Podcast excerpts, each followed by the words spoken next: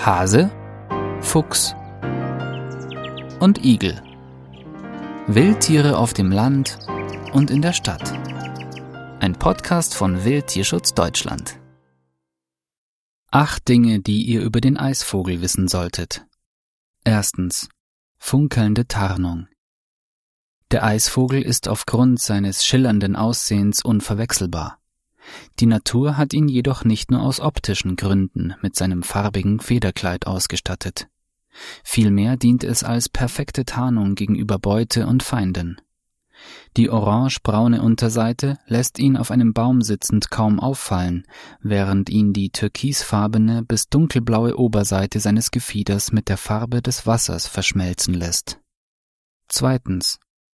Auf dem aufsteigenden Ast.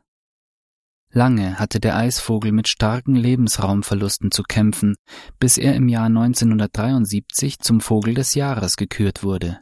Ab diesem Zeitpunkt wurde viel zu seinem Schutz getan. Nachdem er 2009 noch einmal zum Vogel des Jahres wurde, profitiert er von Renaturisierungsmaßnahmen an den Gewässern und folglich auch steigender Wasserqualität in vielen Regionen. Die Populationen von Kleinfischen wie Stichlingen und Weißfischen steigen wieder an. Dies erlaubt es dem Eisvogel mittlerweile auch in urbanere Gebiete zu ziehen. Seit 2020 wird er auf der roten Liste für Deutschland nicht mehr als gefährdet eingestuft. Drittens. Erstklassiger Fischer. Der Eisvogel ist ein ausgezeichneter Fischer. In seltenen Fällen jagt er wie ein Turmfalke aus dem Rüttelflug heraus, aber in der Regel bevorzugt er die Jagd von einem Ansitz aus. Wippt er auf seinem Ansitz ganz plötzlich mit dem Kopf, hat die Sekunde eines jeden Fotografen und Filmer geschlagen.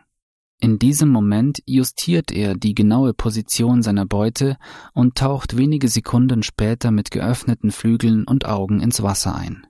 Die Sehfähigkeit unter Wasser verdankt er einer Nickhaut auf den Augen, die beim Eintauchen vorgezogen wird. War die Jagd erfolgreich, fliegt der Eisvogel in der Regel zurück zu seinem Ansitz und verspeist den Fisch entweder direkt oder schlägt ihn mit mehreren Hieben am Ast bewusstlos. Viertens. Hohe Fortpflanzung gegen harte Winter. Besonders kalte Winter können für den Eisvogel zur Qual werden.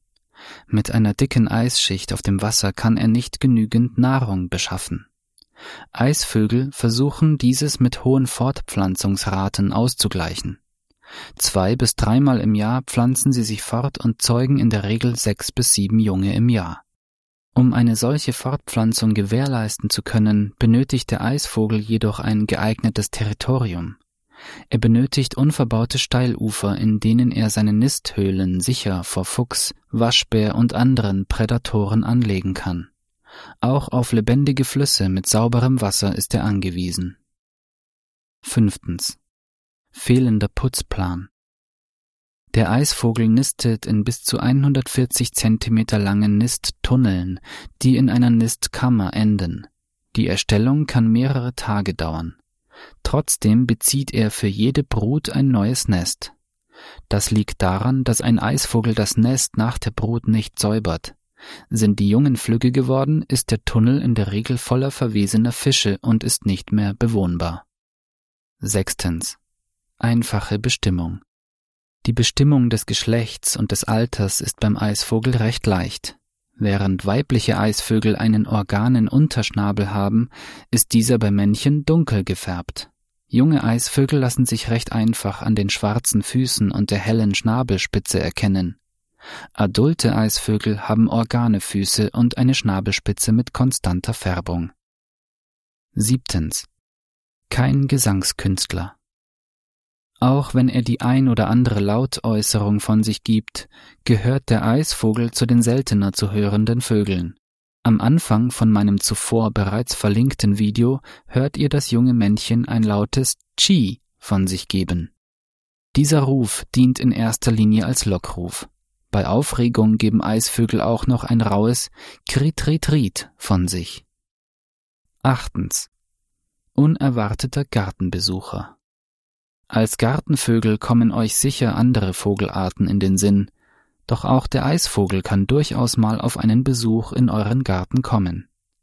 Dieses ist vor allem dann der Fall, wenn sich Gewässer wie Teiche oder kleine Flüsse in der Nähe befinden. In besonders strengen Wintern ernähren sie sich sogar an den Vogeltischen. Wildtierschutz Deutschland Wir geben Tieren eine Stimme. Weitere Informationen auf wildtierschutz-deutschland.de